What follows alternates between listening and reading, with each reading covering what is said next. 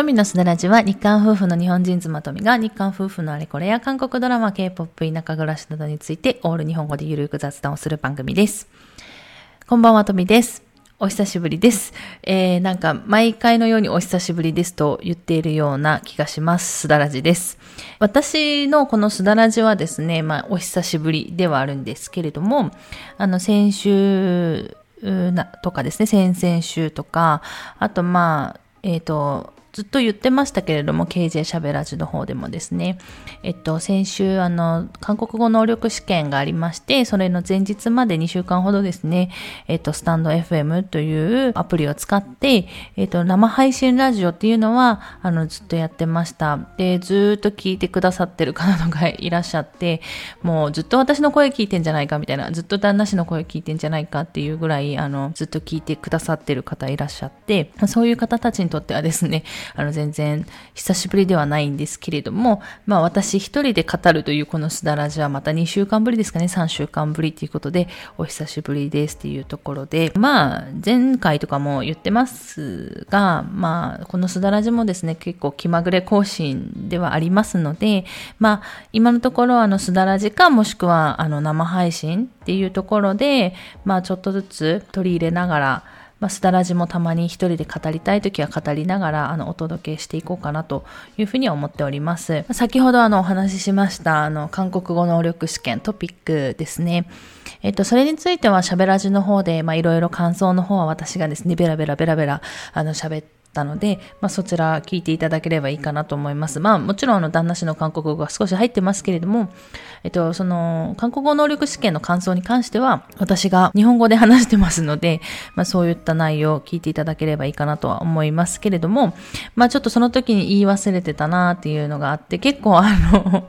まあ難しかったは難しくて、で、あとは、その、いろんな方書いてましたけれども、あの、問題を、してか問題がですね、結構、あの、ちょっと二度見してしまうような、なんか、あの、内容とかあって、あの、例えば、あの、BTS のあの、リーダーさんですね、キム・ナムジュンさんっていうね、名前が出てきたりとかして、さすがに私も、ん？キム・ナムジュンみたいな感じでちょっと二度見をしたりとかですね、あの、したんですけれども、まあ、私はそこぐらいだったんですけれども、まあ、フェンシングの話とか、あの、そういう内容に関しては、やっぱりそのドラマだったりとか、あの、そういうところで関連してるんじゃないかなっていうところで、皆さんなんか、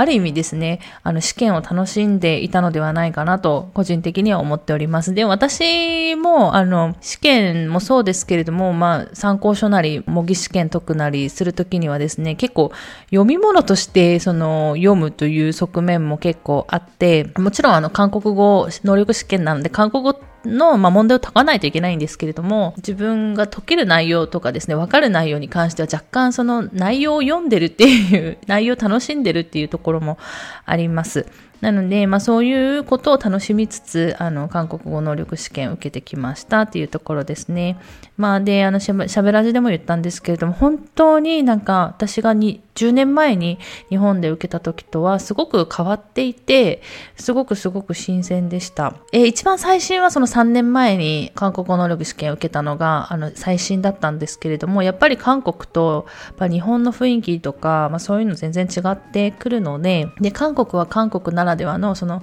トピック、トピックって言うんですけれども、トピックのの受けにくさみたいなのが あるんですね。なので、まあそういう日本と韓国どちらでも受けたことのある、まあ経験をもとにですね、まあいろんなこと比較しながら、どっちもどっちだなとか、こっちは、日本の方はこれはいいけど、やっぱ韓国の方だったらこっちがいいかなとか思いつつですね、まあそんなことを思いながら、あの、受けてきた次第であります。まあただ、あの、ずっと言っていたように、あの申し込みをして1ヶ月ぐらいかな、すごいやる気があったんですよ。だから、あの、全く勉強してないって、まあ言ってたんですけれども、1ヶ月ぐらいは勉強したんですね、それでも。参考書を2冊ほど買いましたので、読解と、あと聞き取りの問題は参考書の問題に関しては全て解きました。で、えっと、書き取りに関しては、まあ前に、あの、すだらじでお話ししたように、コリフェスっていうものに参加して、まあ基礎講座ではあるんですけれども、あの、トピックの作文問題の対策っていうの講座も受けました。なので、そのおかげで、その韓国語が書けたかどうかという問題は別にして、もちろんそれは書けなかったので別にして、その書き方っていうところはそこでやっぱり学んでいたので、で、その前もお話ししたんですけれども、最新のそのトピックの傾向っていうのを考慮して、あの、しっかり研究して、そういう書き方というお話をしていただいたので、過去にですね、自分がこう受けてきた中で、一番、その、スラスラ書けたっていうのはありました。まあもちろん時間はか、あの、足りなかったんですし、韓国語も後で、あ、あそこ間違ってるなっていうのは、あの、本当にどの回よりもたくさんあるんですけれども、まあ、あの、考えて書くという、書くという行為に関しては、本当にそのコリフェスのおかげで書けたなというふうに思ってます。だから、あの、作文で悩んでる方は、一度そういう講座を受けてみるのもありなのかなと、私自身はですね、身をもって体験したところではあります。もちろん、あの、本、参考書も私買ったんですね、杉の。作文対策の参考書買ったんですけれども、やっぱり傾向が変わってきてるっていうのは、あの、あって、やっぱり、杉の参考書がやっぱりちょっと何年か前の古いものになっているので、そこがやっぱアップデートされてないという部分においては、書き方がやっぱり変わってくるので、そういう最新の情報っていうのは、まあ、何かしらですね、情報を掴んでおいた方がいいのかなというふうに思いました。ただちょっとコリフェス、まあ言ったんですけれども、ちょっと値段がね、高いので、ね、参考書とかの方がね、全然安いので、まあそれはまあご自身の選択っていうところにはなりますけれども、まあ私自身はそんな感想を持ったっていうところであります。で、えっ、ー、と、まあ、今日のですね、話題なんですけれども、まあ、今日お話ししようかなと思っていることはですね、生配信ラジオをしながら、まあ、旦那氏がですね、えー、私なり、あの、聞いている皆さんにですね、あの、韓国語ちょちょっと教えるというような感じになってたんですけれども、あの、基本ですね、私はですね、あの、旦那氏から韓国語を習わないようにしてるんですね。で、その理由がですね、たった一つなんですね。なので、その理由についてお話ししようかなと思います。まあ、多くの方はですね、あの、まあ、韓国人パートナーなり、まあ、もしくは外国人のパートナーを持っていらっしゃる日本人の方を見るとですね、いいなと、あの、外国人のパートナー相手にですね、あの、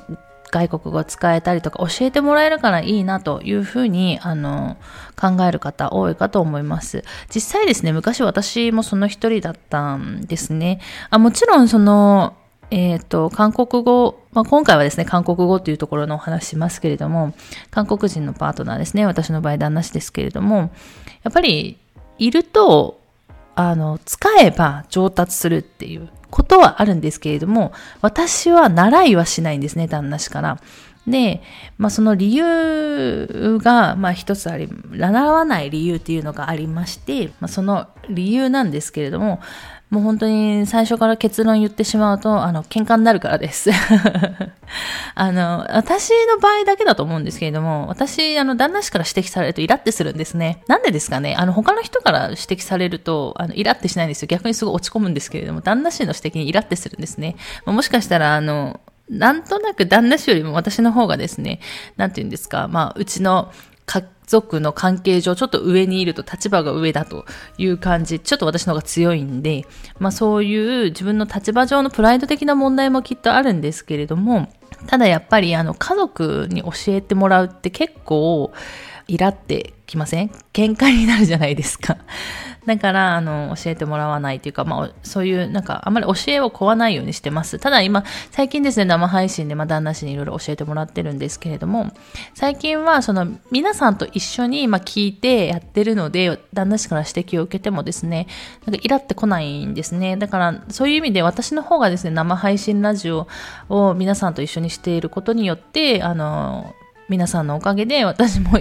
韓国語上達してるというか、まあ、勉強になるっていう部分はすごくあります。で、すごく私なりにですね、なんで私じゃあイラってするんだろうと旦那氏に指摘をされてですね、韓国語を指摘されてイラッとするのかなっていうところを考えたんですけれども、やっぱ結局のところなんかお互いに、あの、自分の母国語を教えるというところのプロではないんですよね。例えば、お互いがその韓国語の先生だったり、日本語の先生だったりすればいいんでしょうけれども、まあそうじゃないと。で、やっぱ質問のですね、内容がですね、難しいんですよ、意外と。あの、私が多分、旦那氏にやる韓国語の質問もそうですし、まあ逆もしかりですね、結構難しいんですね。なんでそんなこと聞くのみたいなことが多いんですよね。それに対してやっぱちゃんと答えられないし、答えにもならないし、って調べるのもめんどくさいっていう、みたいなループになるんですね。で、調べるのめんどくさいのに調べてあげて、なんかそれがなんか納得できない答えだったら、なんか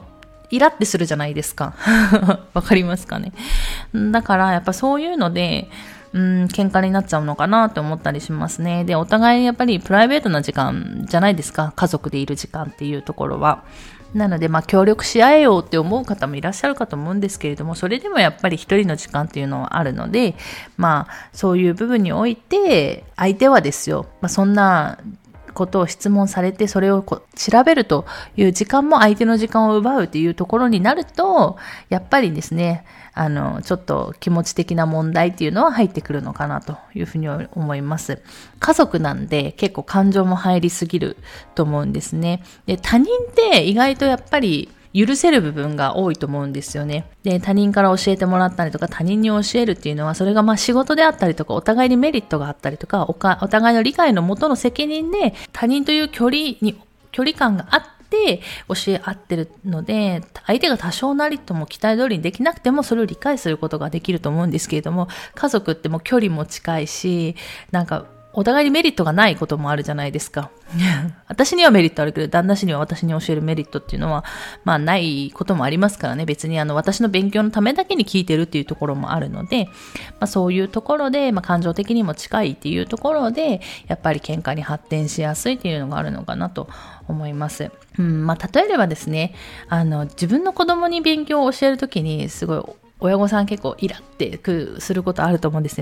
よね。なんでこの前も教えたのできないの？みたいな。わかんないですけどう、ちは子供がいないのでわからないんですけど、まあ、そういう話はよくよく聞くじゃないですか。まあ、それと似たようなことなのかなというふうに私は思っております。ただですね、じゃあ全く教えないと、習わないというわけではないです。本当に私たちが、まあ、これぐらいだったら大丈夫だなっていう線がやっぱお互いにあるので、まあ、そういう範囲内で教え合ったりしてますね。で、私たちの場合はですね、もうこの単語の、この単語の意味って何ぐらいですね。で、何って聞いて、まあ大体旦那氏なんてすぐ忘れますし、私もすぐ忘れるんですけれども、まあ、適当に教えてもお互いにその害が出ないという、いう内容に関しては、まあ、あの、教えてるって感じですね。で、まあ、重要じゃないので、まあ、そっか、ありがとうぐらいで済むような感じのところまでは教えてるっていうところですね。やっぱりその外国人のパートナーがいない方にとっては、そういうパートナーがいらっしゃる方、すごい羨ましく思うと思うんですよね。習えるじゃないみたいな。っていうところで思うんですけれども、習うっていうことに関しては、まあ、その、まあ、人にもよりますけれども、もちろん、あの、家族ではない第三者のプロに教えてもらうのが一番効率がいいなというふうに個人的には思ってます。やっぱりプロなんで、あの、ちゃんとお金を出してですね、プロに教えてもらうっていうのが教え方も上手ですし、何度同じことを聞いても怒られないですし、わかりやすく教えてくれるので、やっぱりあのそういうことに関してはきちんとお金を出してですね、プロに教えてもらうのが一番効率がいいんじゃないかなというふうに思います。で、外国人のパートナーがいるメリットとしては、やっぱり使えるっていうところですよね。だからインプットはやっぱ自分でどうにかしないといけないし、第三者のプロに教えてもらわないと、教えてもらうのが効率がいいと思うんですけれども、アウトプット出すっていうところに関しては、まあ、パートナーがいるっていうのはやっぱり他の人よりもどうしてもあの、優位なのかなというふうには思います。ただ、あの、指摘してくれるかどうか、間違ったところを指摘してくれるかどうかはわからないので、結局間違ったまま、あの、過ごすっていうちょっとデメリットもあるんですけれども、まあ、やっぱり、習うというところに関してはですね、第三者に教えてもらうのがいいのかなというふうに思います。で、私の場合はですね、まあ前にお話ししたんですけれども、韓国語会話はですね、私はあの ECC のオンライン韓国語会話っていうところに行ってたりとか、そこが一番伸びましたね。とか、あとは、まあ、その、町にあるちっちゃい韓国語教室に通ったりとか、まあ、本で勉強したりっていうとこをしてました。最近見つけたんですけれども、あの、韓国語の、まあ、書いた、自分が書いた韓国語が合ってるかどうかっていうのがわからないじゃないですか。まあ、そういうことにの、まあ、作文添削みたいなのだったら、あの、韓国語の日記添削などのがありますので、まあ、そういうのを利用されたらいいのかなと思います。で、リスニングに関してはですね、もうちょっとわからないんですけれども、まあ、ラジオをね、聞いていただいたらいいのかなと思います。あの、本当に広告というか、宣伝で申し訳ないんですけれども、まあ、我がですね、えー、KJ しゃべらじなり、あとはまあ韓国語のラジオたくさんありますので、まあ、そういうのを聞いてですね、あとはまあドラマ見るとかでもいいと思いますけれども、そういうのでどんどんどんどんあのインプットしていってけばいいのかなというふうに思います。まあ、結局はですね、やっぱり、うん母国語ではない外国語を習うということに関してはやっぱり誰でもゼロがあって誰でもいい力っていうのがあるのかなと思うんですね私も今はこんな感じですけれども昔はですねあの韓国語最近習い始めましたというような方がいらっしゃるように、私も韓国語最近習い始めました、勉強し始めましたという時期があったんですね。こんな私でもありました。なので、まあ、あの、